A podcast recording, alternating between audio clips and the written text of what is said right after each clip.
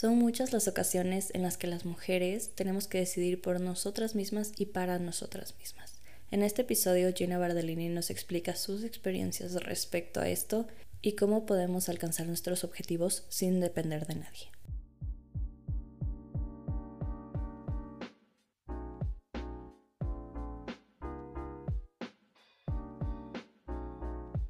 Bueno, buenas tardes. Estamos en un episodio más de Hasta que se acabe la cera. Hoy tengo una maravillosa invitada, Gina Bardellini. Ella es terapeuta en salud integral, especialista clínico en ayurveda, biodecodificadora, reikista, facilitadora de tapping y especialista en aromaterapia. Buenas tardes, Gina, ¿cómo estás? Hola, Katy, buenas tardes. Qué gusto estar aquí. Sí, bueno, es lindo vernos porque además de eso la vida nos ha cruzado por varias ocasiones en nuestros destinos y es chévere de que de alguna manera hemos crecido juntas. Así que me alegra tenerte aquí, a ti y a toda tu energía. A mí, yo estoy encantada de estar aquí. Eh, admiro mucho la mujer en la que te convertiste, ¿sí? Y todas las cosas que has hecho para llegar a estar donde estás y que no solo tienes esa mirada de, de, trabajar por ti, sino de buscar la forma de cómo ayudas a las mujeres que estamos alrededor tuyo. Oh, qué lindo lo que dices, pero realmente ustedes son mi inspiración, oye, realmente regreso a ver atrás y digo, bueno, todo es un camino que cada una seguimos, ¿no? Y me encanta ver todo lo que has hecho con tu vida desde que eras muy jovencita, cómo avanzaste, así que estoy feliz de estar aquí contigo y bueno, voy a empezar con una pregunta facilita. Cuéntame algo que recuerdes con mucho cariño de tu infancia. Eh, bueno, los momentos que compartía con mi madre, sí, que ella era una mujer muy trabajadora, la verdad, tuvo que trabajar duro, pero sí había momentos en los que ella podía entregarse para, para, estar con nosotros, como salir a una alameda, andar en bote y cosas así. Creo que eso, ajá. Recuerdas con mucho cariño.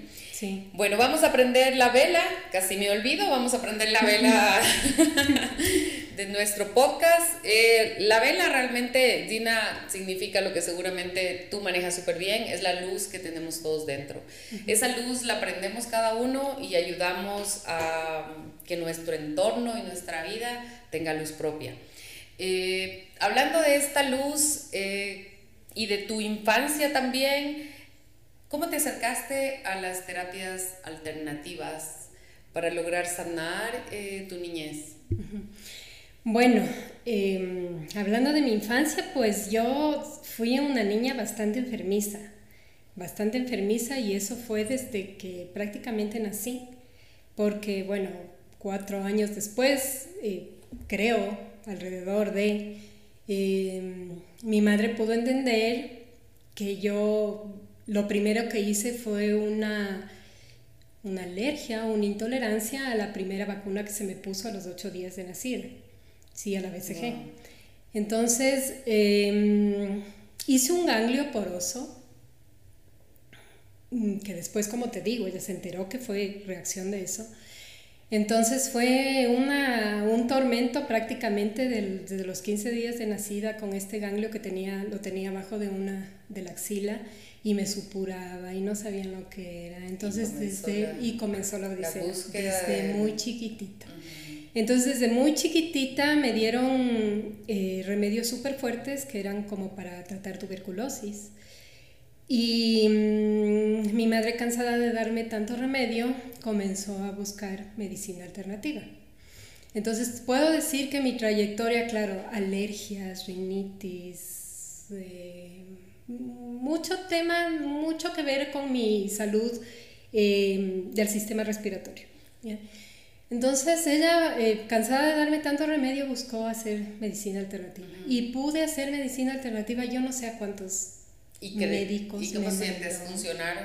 ¿Funcionó la medicina alternativa? ¿Te llevó? Eh, definitivamente sí, porque nunca, o sea, yo hacía, creo que fue un poco tormentoso para un niño, para una niña, sí, porque cuando tú haces naturoterapia, porque eso es lo que hacía, homeopatía era un poco más fácil, pero estuve bastante tiempo con un doctor Astudillo, me acuerdo, que todavía creo que sigue atendiendo.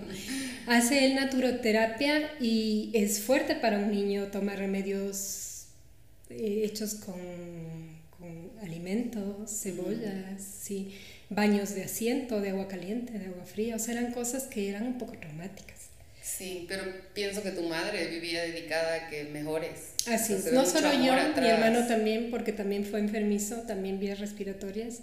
Entonces, sí, nos hicimos durante mucho tiempo y recuerdo yo que lo último que hice fue ir a un iriólogo en la adolescencia sí que veía el iris y que Entonces fueron muchas cosas. Muchas cosas. Hice de todo. Pero qué lindo, al final fue buscar una solución, no quedarte ahí quieta como... Así es. Y sabes que cuando ya fui madre, eh, busqué eso para mis hijos. Entonces hacía, yo les llevaba, si bien es cierto, siempre fui al ginecólogo, siempre fui al pediatra, exámenes médicos para verificar lo que estaba sucediendo, pero he llevado a mis hijos a hacer medicina alternativa. también. Y claro, cuando... Y cuéntame, ¿cómo nació esa luz de inspiración para comenzar a ayudar a los otros? A través de, como paciente. A ver, en algún momento estuve haciendo, hice em,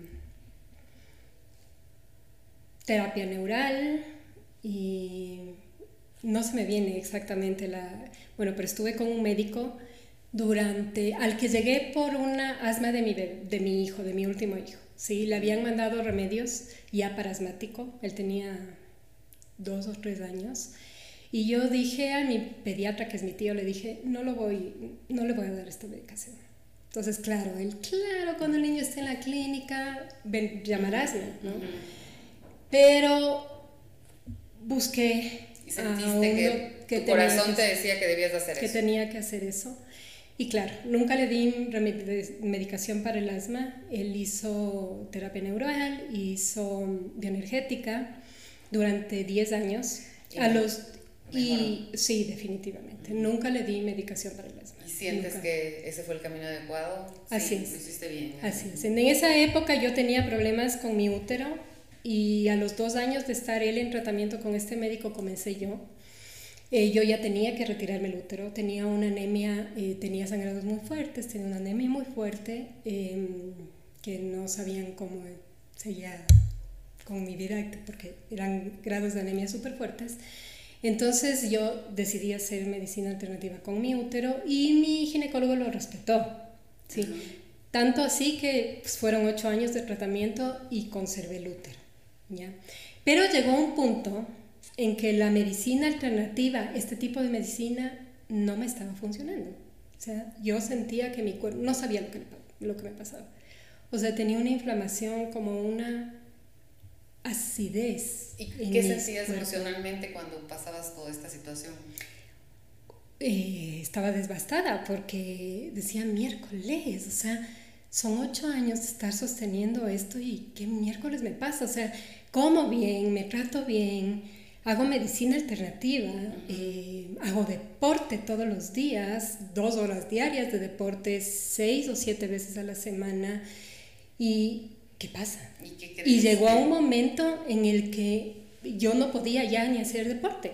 Y todo lo que había hecho por durante 10 años, eh, mi útero no dejaba de sangrar. Entonces hacía baile y tenía que parar 15 días porque no paraba el sangrado. Entonces en ese momento no sé lo que fue, una vecina me llevó a hacer yoga en un centro donde se hacía ayurveda. Y comencé primero haciendo yoga, ¿sí? Y luego hice un curso de alimentación ayurvédica. Y luego hice citas de coaching ayurvédico. Y comencé a darme cuenta de que en este caso era más un poco tomar, retomar el control sobre mí porque yo había hecho medicina alternativa, pero era dependiente de un médico, de que me ponga sueros, de que me... De que te digan qué hacer. sí. Ahora quisiste tomar el control. El ayurveda me llevó a eso, porque la ayurveda, si bien es cierto, es, es eh, una herramienta de la medicina en la India, es el estilo, es la medicina de la India, ¿sí? Pero es un estilo de vida y te lleva a un proceso de autoobservación. ¿sí? Entonces fue como hacerme cargo de mí. No fue fácil porque hice una desintoxicación ayurvédica y después de seis meses decidí hacer otra, otra desintoxicación.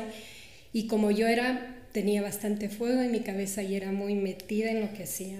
Sí, entonces fue tan denso que fui a parar al hospital con una inflamación del nervio, de tantas cosas que hacía, porque fue como eh, también demasiado, demasiada intensidad Tú querías sanar. Yo quería cualquier objetivo que entra en tu vida, tú lo quieres lograr. Pasar por el cuerpo. Y pones toda tu energía en eso. Exactamente. Entonces, sabes que me llevó al hospital y desde ahí mi útero no paró de sangrar. Pero ya no había forma de parar. Entonces yo dije, tengo que sacarme el útero. O sea, después de ocho años de haber pues dijo, y fui donde el ginecólogo y me dijo, no, Gina, pero podemos hacer esto, y en seis años hacemos esto y en seis años entras a la menopausia y ya las cosas. Y le dije, no, me sacas. Y fue como un insight, porque después la operación de retirar el útero duró como seis horas, porque mi útero se había tomado, había hecho eh, adherencias.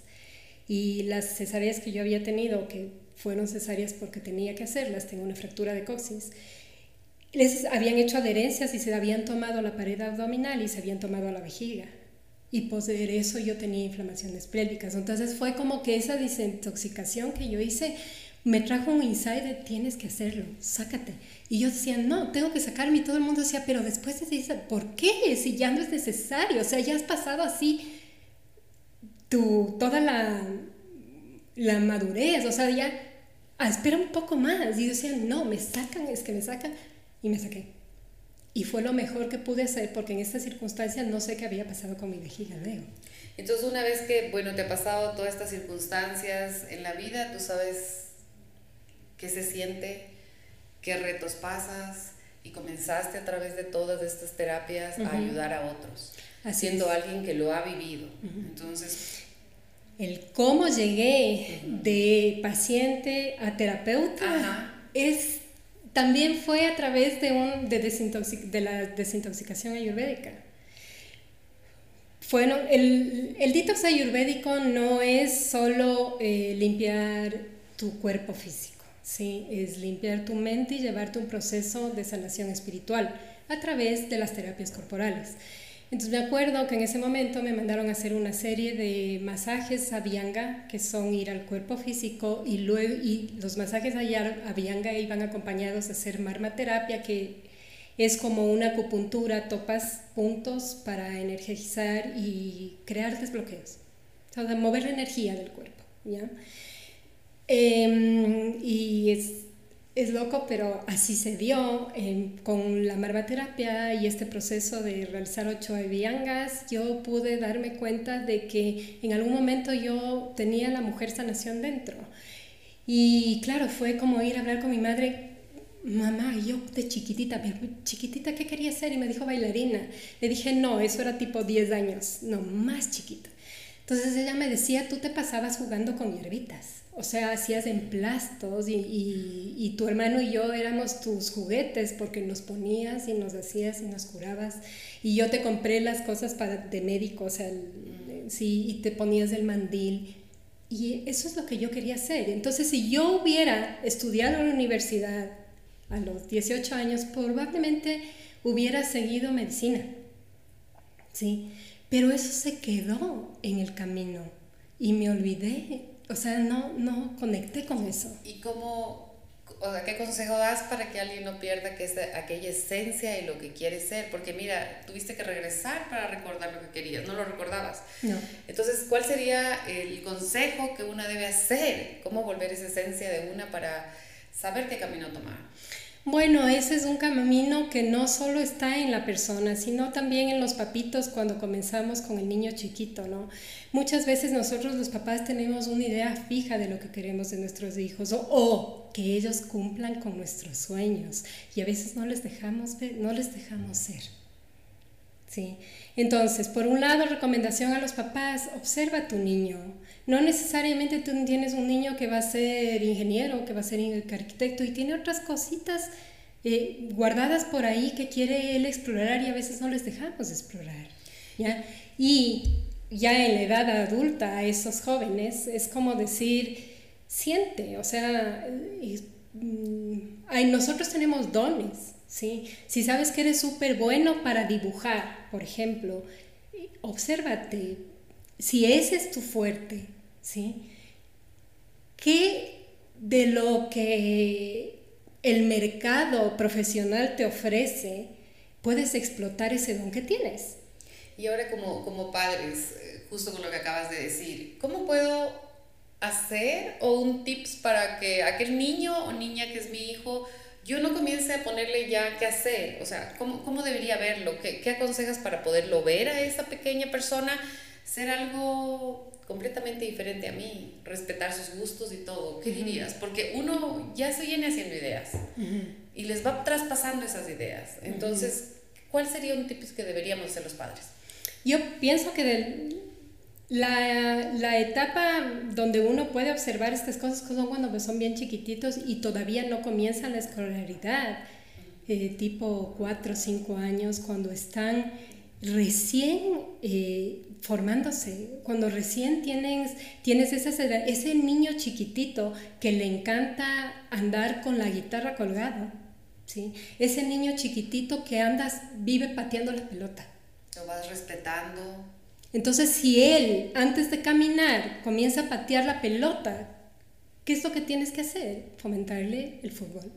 Lo que él va a despertar. Exactamente. Entonces, si tú ves que ese niño tiene intención, eh, tengo, por ejemplo, una prima que tiene un niño, tenía un niño y era súper orador, el muchacho. Entonces, claro, este niño tiene que serse diplomático, abogado, y él era así cuando tenía cinco años. Todos los niños, si nos ponemos atención, ya tienen unas características de lo que quieren ellos. Entonces, exacto, dejarlo ser, observar cuáles son esos dones con el que él viene y tratar de, de desarrollarlos.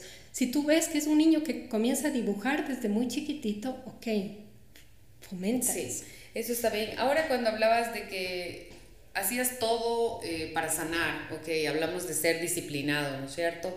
Eh, yo entiendo claramente que ser disciplinado en el ámbito deportista está muy bien entendido, pero ahora vamos a, la salud emocional. ¿Cómo podríamos ayudarnos a ser disciplinados y crear hábitos para curar la parte emocional? ¿Cuáles serían las características que nos recomiendas? Mira, Katy, el ser disciplinado, eso es relativo, ya no es para todos. Hay mujeres como mí, como yo, que soy demasiado disciplinado y que el trabajo para mí fue ser más flexible con mis issues. Tuviste que trabajar en eso. ¿Ya? Entonces, exactamente, si tú eres una mujer eh, que demasiado te enfocas y vas como muy aguda, ¿sí? En tus temas, el trabajo no va a ser eh, que por ejemplo en mi caso la salud y, la espiritualidad sea uno más de mis issues y de mi falta de, de pérdida de, o de soltar un poco el control y ser más flexible. Porque cuando comencé este camino y cuando comencé esto y como te dije, la desintoxicación me llevó a, me llevó a la clínica, ¿sí? Eh, claro, y mi marido era espantado esto es porque te metes a estas cosas. Justamente por la disciplina y toda la energía que pones. Entonces, en este punto deberíamos decir que hay que analizar quien necesite disciplina y hábitos tiene que crearlos y quien lo tenga demasiado claro debe ser más flexible. Exactamente, eso es Ayurveda. Eso se logra conociéndote a ti. A través del proceso de autoobservación. Entonces, claro, cuando ya hice la transición de paciente a comenzar a estudiar y a la ciencia, me di cuenta que la espiritualidad y este camino de sanación no podía ser uno más de mis issues y que, que es lo que yo debo trabajar. Entonces, de haber llegado a estar vegana, ¿sí? y que se convirtió en un conflicto familiar porque no podíamos salir a ningún lado, nos íbamos de viaje y todo era un conflicto porque yo no tenía que comer y era uno más de mis issues, tuve que soltar eso. Fuiste dándote cuenta y fuiste corrigiendo tú misma pero es, es muy personal. No es una receta igual para todo el mundo. Sí.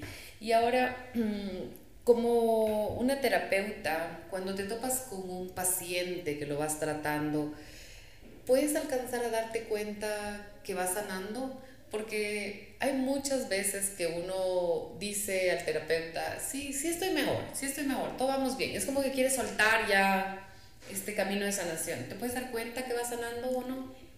Sí, lo que pasa es que hay conflictos que están en él, ¿sí? Y eh, que el conflicto emocional se estaciona, digamos así, o se refleja en tu cuerpo.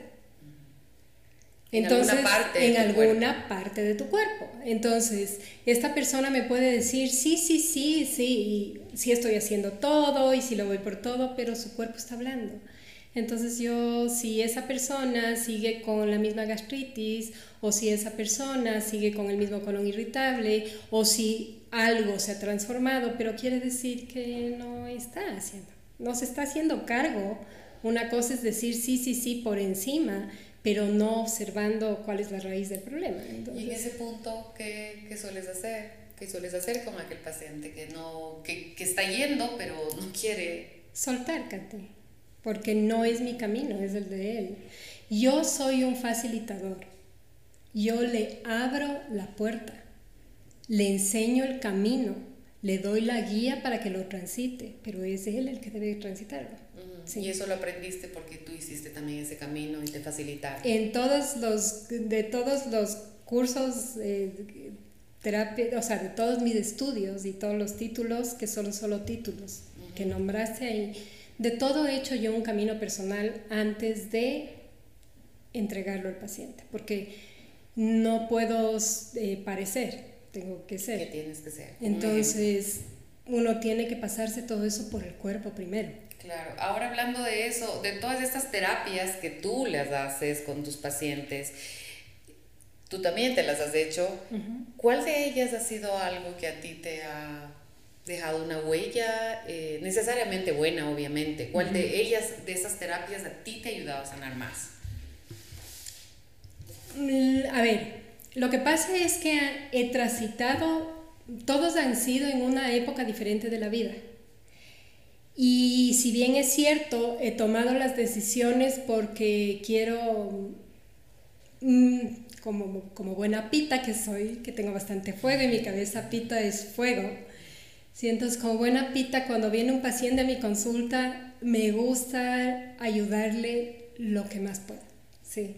Entonces, cuando yo he decidido Ayurveda, porque en ese momento era lo que tenía que hacer, me la pasé por el cuerpo, pero después dije, a ver, el ayurveda no me ayuda a ir tan rápido, sí me ayuda con todas las terapias corporales y si la persona hace yoga más, o sea, a ir a esta parte del karma, porque desde esta filosofía las enfermedades no son hereditarias, las enfermedades son karmáticas, ¿sí?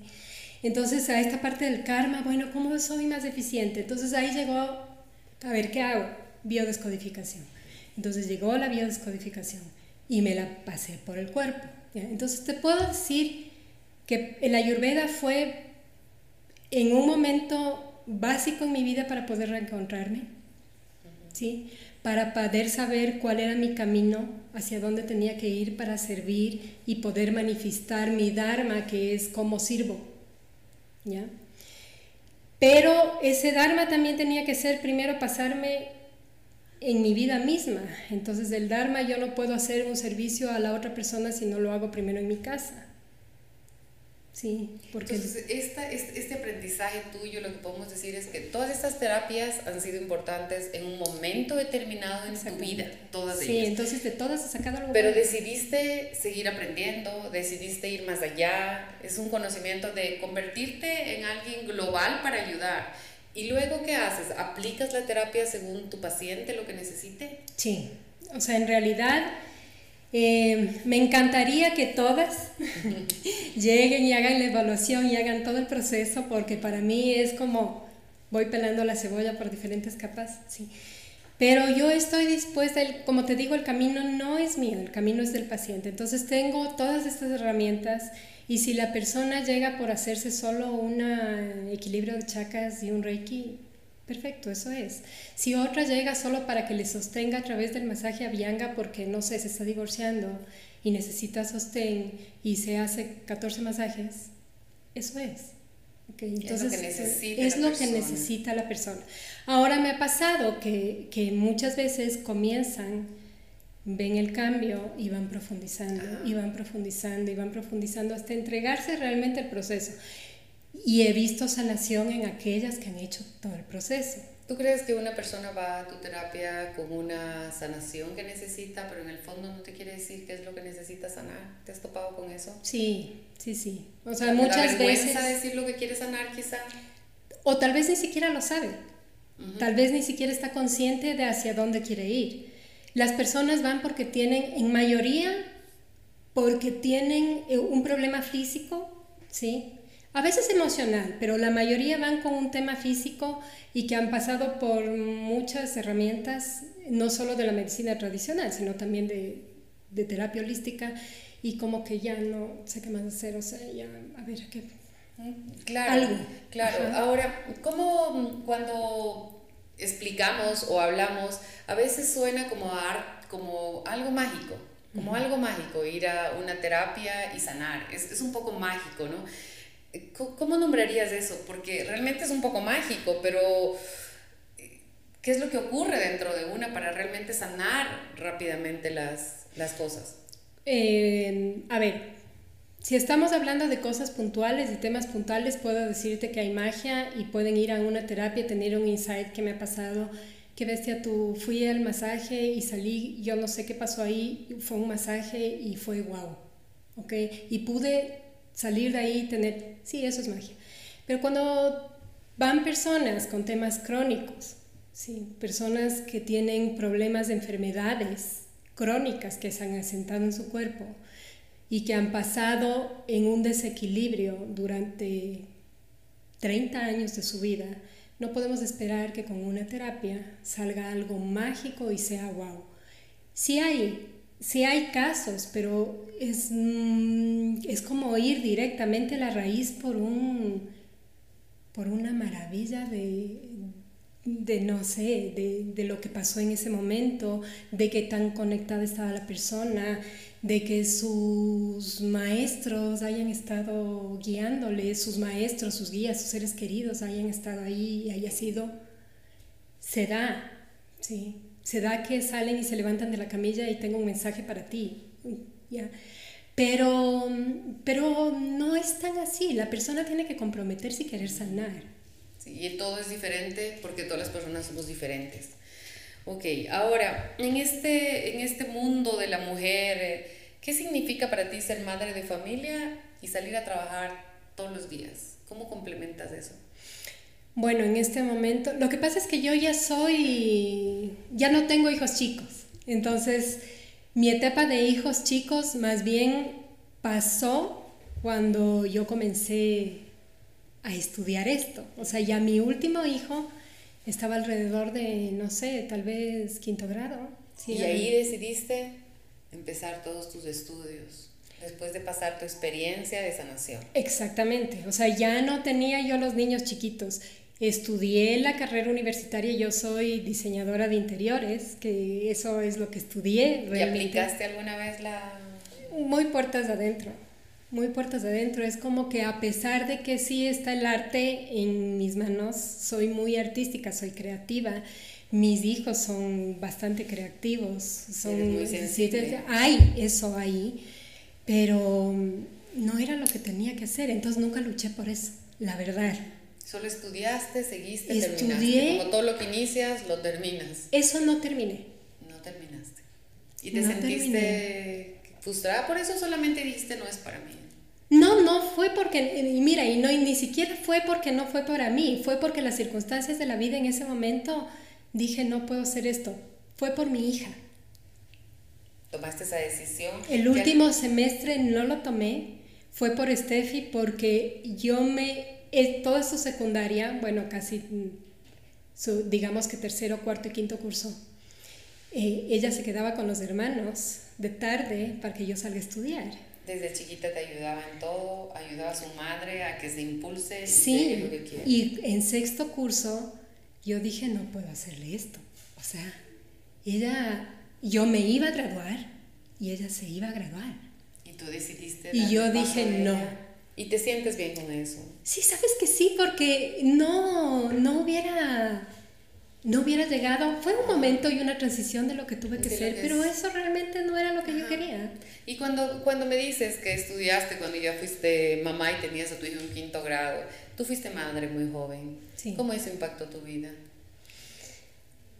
Fue, bueno, impactó la vida de todos los que estaban alrededor mío. Sí, éramos dos niños cuando nos quedamos embarazados. Y fue muy duro, fue muy duro porque inclusive en esa época no era, ahora las cosas se toman de mejor manera, ni ahora se toman tan bien, peor en esa época. Entonces poder ser una madre antes de salir del colegio, sí fue bastante fuerte, sí fue bastante fuerte y que creo que te llega a herir por todo el entorno, por todas las experiencias, por todo lo que no puedes cumplir, por los sueños, por todos los sueños que dejas de lado, que no fueron solo míos, fueron de, de mi marido también. Entonces sí, claro, eso nos marca. Pero ustedes siguen juntos, ustedes han vencido todo, ustedes han ido renovándose juntos. Entonces, ¿qué crees? ¿Era amor verdadero? Era toda una serie de responsabilidades. Bueno, yo estoy convencida de que él era el amor de mi vida. Era, es el amor de mi vida. Sí, sí, veíamos, o por lo menos yo veía mariposas. Sí, sí, me sentía realmente enamorada, pero ese es enamoramiento fugaz, ¿no? De dos niños, prácticamente. Y eso pues se, se, ha ido transformando y tenemos ahora más de 35 años de matrimonio, ¿sí? que no te digo que han sido nada fáciles, ¿sí? han sido es de, de una construcción y que muchas veces eh, dices, ya pues, o sea, ¿hasta cuándo? Ya, hasta aquí. Porque sí, hay muchas veces que quieres botar la toalla. Claro. Porque no es fácil un matrimonio. Y hemos ido transformándonos, y claro, los que fuimos hace 35 años, mm, creo que no somos, no queda tal vez la esencia, pero no somos nada de lo que No somos los mismos de hace 35 años. Y ahora cuando eh, decidiste estudiar... Ok. Vamos a acercar un poco. Ok, al... Um, cuando recibieron la noticia de que estaban embarazados ustedes, hubo toda una reacción familiar, me imagino, y mucho apoyo también, a pesar que seguramente golpeó absolutamente toda la familia. Cuando decidiste estudiar y cambiar tu vida ya adulta, ¿hubo una reacción familiar también para eso? ¿Te apoyaron de golpe todos? ¿Cómo fue? Todos los momentos importantes de la vida son una transformación. Y toda transformación tiene su trabajo profundo. Y en toda transformación hay momentos que te llevan hacia la oscuridad. O sea, no, tú no puedes llegar a la luz si no atraviesas el proceso de oscuridad. Entonces, no, no fue fácil. No fue fácil porque fue movilizarse de una posición donde tú estás cómoda en la vida. Y a tu alrededor también todos. Y todo el mundo está acomodado en esa posición. Y cuando te dices, no, o sea, eh, voy a reencontrarme conmigo mismo, ¿sí? A veces inclusive se puede mirar eso como desde un lado un poco egoísta. Porque es llegar... Quiero, quiero hacer mis sueños y voy a mover a todos del piso. Así es. Y se mueve el piso para todos. Pero lo más loco es que cuando yo comencé esto, yo decía, lo voy a hacer por las mochilas que cargo y quiero liberar a mis hijos. Yo a mis hijos quiero soltar. Yo a mis hijos, y era por los hijos. ¿sí? Pero transcurrido el tiempo me di cuenta que eso no era una cosa, otra cosa más que de ego. Yo liberadora. Yo la que voy a romper cargas por todos. Y no es por ahí. No es por ahí, porque el trabajo es personal. Es porque quieres Es porque yo lo hago por mí y para mí. Pero una vez que estés tú bien, ¿qué pasa con el resto? En un hogar la mujer es el pilar y cuando la mujer, el pilar del hogar está bien, Se siente feliz. El resto está bien. Eso va a causar movimiento, va a causar que se desestabilice, ¿sí? Pero a la larga, eh, tú ves que se construye algo con bases más sólidas. Y después con el tiempo van aceptando, se van moviendo, las piezas van encajando, ¿sí? Y tú vas, tú vas viendo que se va volviendo más sólido, no solo tú, sino tu entorno. Pues sí, porque al final eh, dejaste todo por sacarlos adelante a ellos y trabajando con tu esposo construir, ¿no? Y luego todo se movió para que tú te construyas y te transformes en la mujer que quieres transformarte. Y al final todos son felices. No te quedaste con algo sin hacer. Así es, y no te puedo decir que en este momento, Katy, he sanado y todos estamos felices, no. Seguimos construyendo y la sanación es un camino de todos los días de aquí hasta que me muera. ¿Y cómo, cómo, cómo manejas este tema de, de, la sanación es un camino hasta que me muera? Ok, estoy de acuerdo con eso, siempre estamos dando. ¿Y cómo manejamos la felicidad? O sea, mientras sano, ¿cómo logro seguir siendo feliz con mi día a día? ¿Cuál sería algo como para entender bien esa parte? La felicidad es relativa. La felicidad no es amanezco un día y estoy dichosa y todo veo con... No, yo pienso que va más allá, va más allá, es más estar eh, agradecida. Sí, es como abrir los ojos y decir, gracias por este nuevo día, por esta oportunidad que tengo de seguir caminando y lo que venga. Y voy por más. Y exactamente, pero es como por lo que venga, porque no todos los días son perfectos y no todos los días son felices y no todos los días no te traen retos. Y en aquel momento cuando decidiste reinventarte, ¿recuerdas a alguien que te haya apoyado para que lo hagas? ¿Recuerdas alguna persona que te impulsó así? Hazlo, Gina, vamos. ¿Alguien recuerdas que haya sido importante en esa decisión también? a ver, siempre ha estado mi mamá. Siempre.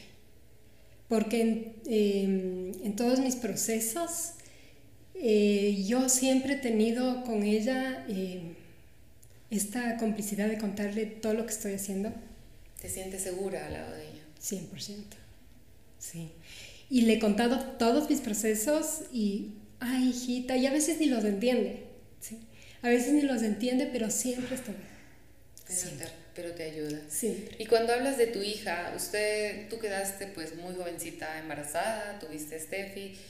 ¿Cómo ha sido esa relación de una mujer madurando y una hija creciendo? A ver, fue fuerte, sí, y tenemos una relación fuerte, le amo con mi vida y creo que ella también a mí, pero siempre hemos sido, como era muy joven, eh, y en la posición en la que yo estaba, que ahora entiendo luego de mucho, de, mucho estudio cuál era mi posición en el hogar, si yo tenía una relación más de hermana con ella. Sí, entonces nuestras, nuestros conflictos eran como que fuéramos dos hermanas, la hermana mayor y la hermana más chica. Sí. Ella, claro, tú ibas madurando, ella también. Sí. Y luego eran tan jóvenes que era una relación un poco de hermanas. Así es. Entonces, el moverme de esa posición y, volverme su mamá ha sido de construir. Ha sido de construir realmente. Entonces, sí, es como, a ver, y no te puedo decir que, que estamos en una posición perfecta, porque no es así. O sea, pasamos 20 años como un par de hermanas. Entonces fue, es como que ella me vaya mirando en otra posición y que yo le pueda dar a ella lo que necesita en este momento ya desde otro lugar, que ella me sienta detrás de ella, que ella me sienta sosteniéndole, porque no había eso en un principio. Ambas se sostenían, ambas se apoyaban como, como hermanas. O sea, cuando tú tienes una hermana, entonces tú sabes cuál es la relación de hermana. Yo no tenía una hermana y ella eh, en mucho tiempo de la vida fue esa posición, ya cuando se comenzó a ser mujercita. Claro.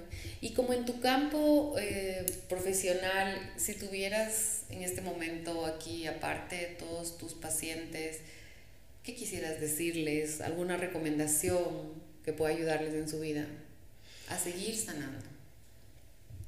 A ver, que todo proceso de sanación debe comenzar por una autoobservación. ¿Sí? Y el hacerse cargo de lo que tú estás sanando es muy importante. Muchas, yo veo que muchas personas dicen, hago medicina alternativa porque sí, no quiero ir donde el médico y tomarme las pastillas, ¿ya? Pero no se hacen cargo de su proceso. Entonces comienzan a depender del terapeuta holístico.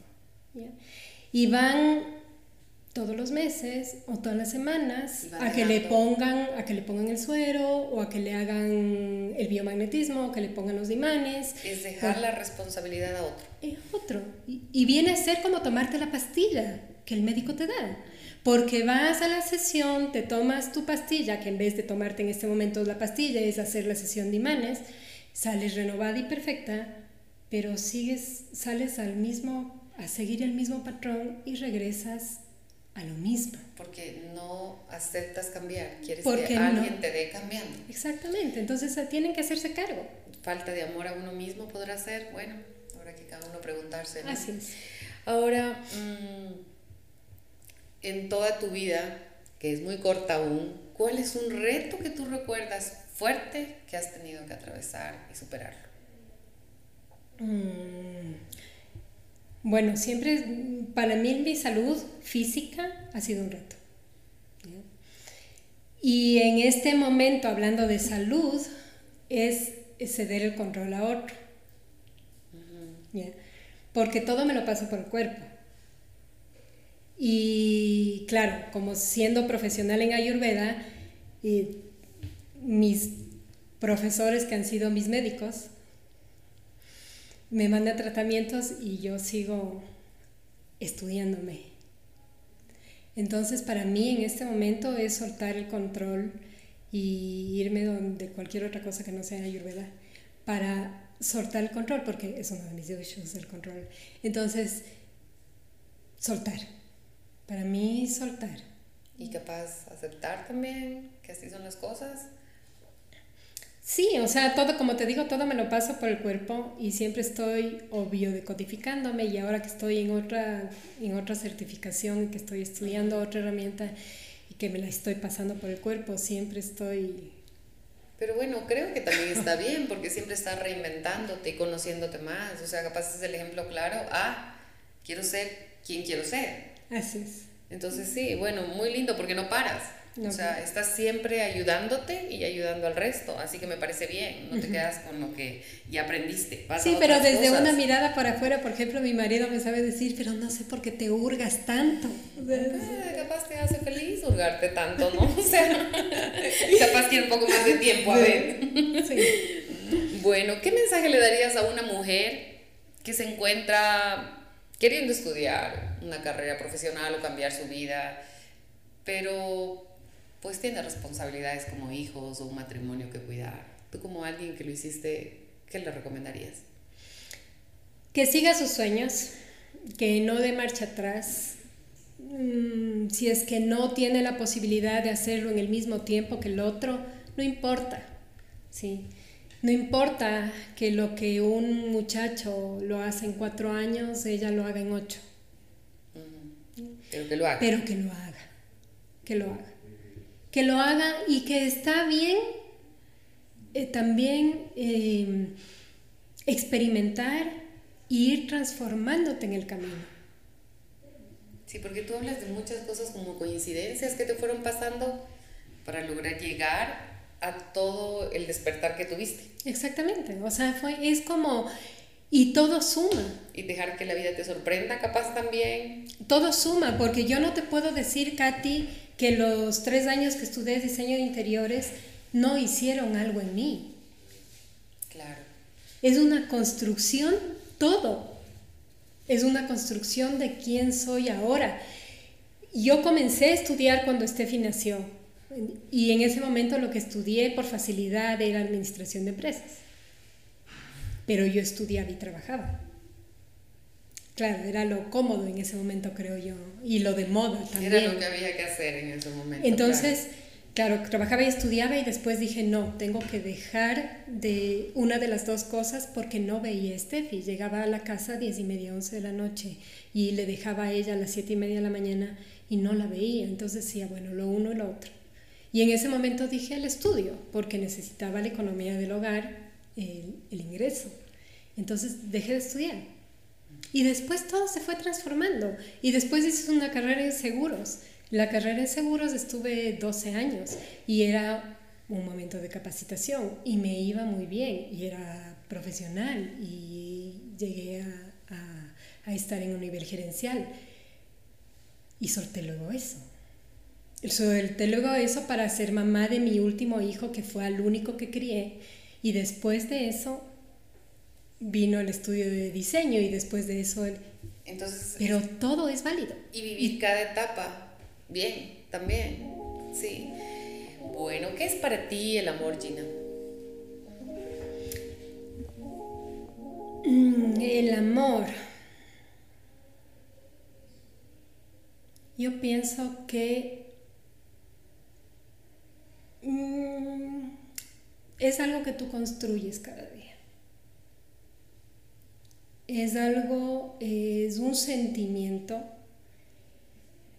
pero no es el enamoramiento que tenemos, el enamoramiento con la pareja, el, enamoramiento con el estudio, el enamoramiento con la profesión, es una construcción, es una construcción diaria de mirarte con compasión y de mirar al otro con compasión y tolerancia. ¿sí? Entonces es un camino construido. No, no, te puedo decir que el amor para mí no es un sentimiento. Es algo que vas construyendo. Es algo que vas construyendo. Y te va llenando. Tú en todo lo que hemos conversado me has hablado mucho de, de, tu esposo, de empezaron muy jóvenes. Él también habrá dejado muchos sueños, ¿no? A camino. Si él estuviera escuchando el podcast, ¿Qué quisieras decirle que quizá no le hayas dicho? Mm, que honro cada momento compartido. Sí. Es todo para ti, seguramente. Ahora, me has hablado también de tu hija. Al final crecieron un poco como hermanas. Ella tuvo que vivir con una madre diferente, una madre muy joven. Habrá tenido ya su peso, ¿no? ¿Qué quisieras decirle a ella también? porque hablas mucho que te ha apoyado, te ha ayudado y que dejaste algunas cosas por ella al darte cuenta cuánto sacrificaba ella. ¿Qué quisieras decirle a ella? Déjame respirar. vamos a tomar una pausa. Creo que vamos a tomarnos un, un poquito de agua.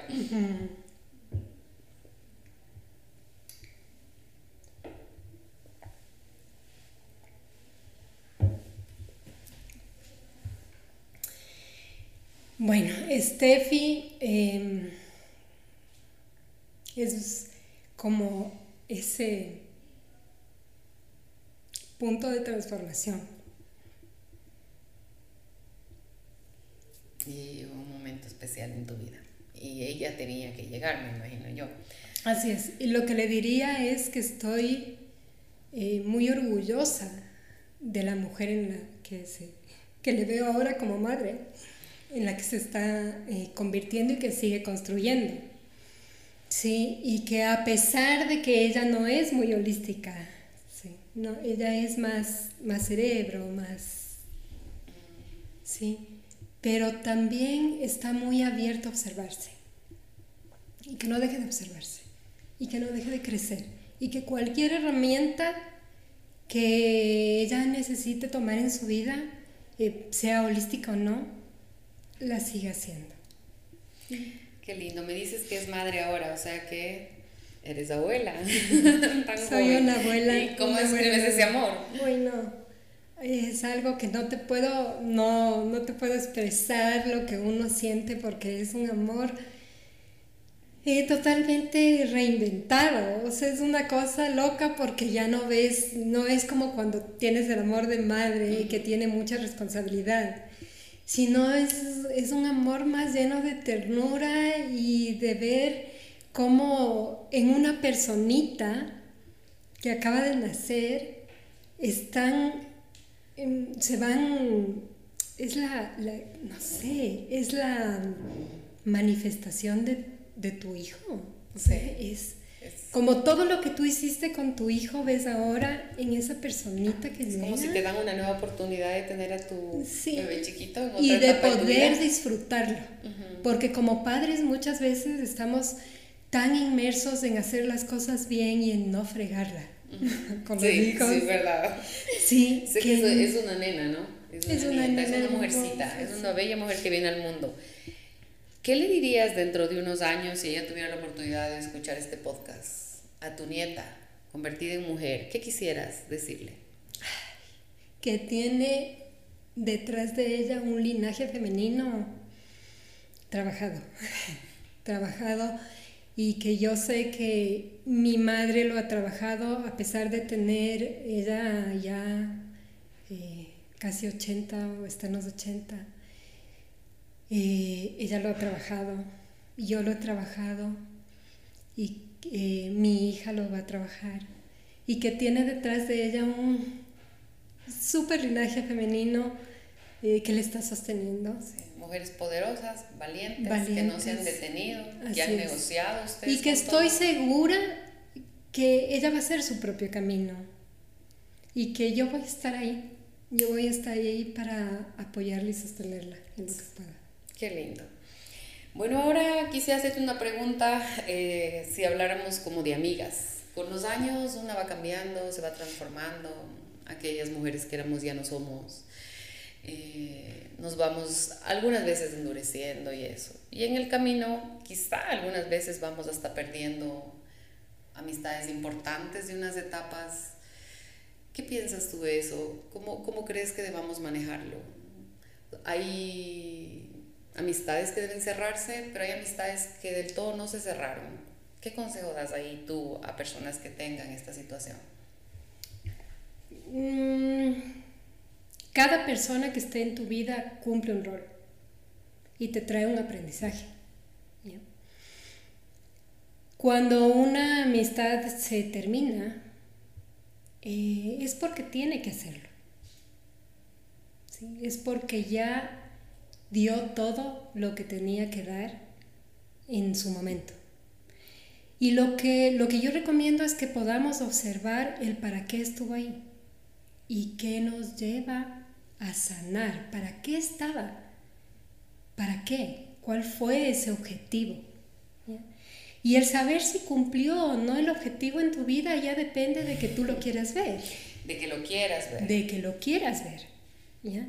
Ahora esa amistad puede como no renacer y morirse si simplemente fue ser un capítulo en tu vida del que tienes que sacar un aprendizaje, como puede sostenerse o volver a reencontrarse en el largo de tiempo, pero el poder observar que ella se va a transformar y estar dispuesta a que te dé lo que debe darte en ese momento, que seguramente no va a ser lo mismo que te daba antes.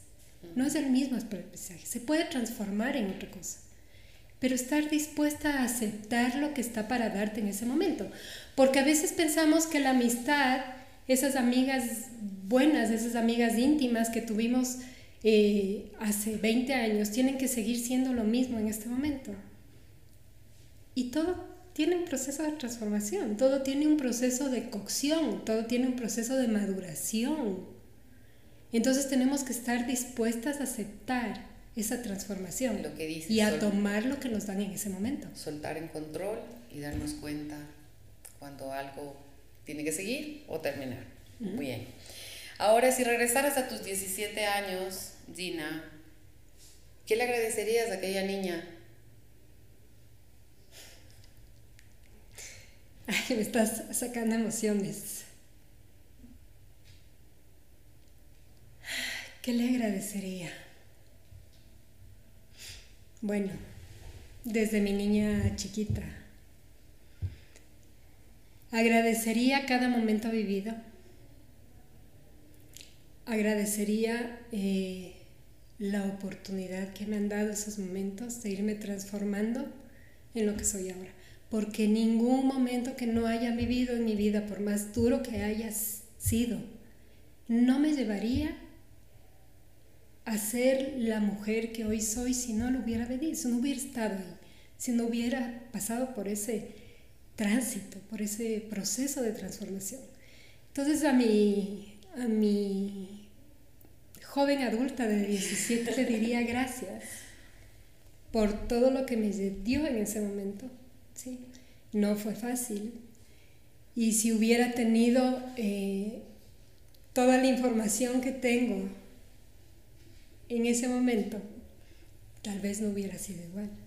Entonces fue el momento perfecto. No hubiera sido igual. No hubiera sido igual. Bueno, ha sido hermoso tenerte esta tarde aquí conmigo. Me has hecho inspirarme, me has hecho conocerte más. Tengo la dicha de conocerte desde muy chiquitas y realmente ha sido maravilloso ver en quién te has convertido. Pero también ha sido maravilloso ver que en cualquier etapa de la vida que nos volvimos a encontrar, yo siento que seguimos siendo las mismas, el mismo aprecio, el mismo respeto, la misma tolerancia, no sé, ambas hemos ido cambiando, pero por algún motivo yo siento que eh, seguimos siendo amigas y, crecemos juntas. Entonces a mí me parece linda esa amistad que hemos tenido y te agradezco por apoyarnos, por inspirar a más mujeres, por contarnos tu historia, que creo que muchos quizás ni la hayan conocido, pero es lindo ver que te transformaste en quien tú decidiste transformarte. Así que gracias Dina por acompañarnos esta tarde aquí, inspirarnos a todos. Si quieres mandar algún mensaje más a, a alguien que tú decidas. En el momento no, no, más bien quisiera, o sea, mi mensaje es más bien para ti, sí, para ti y para lo que estás construyendo, sí.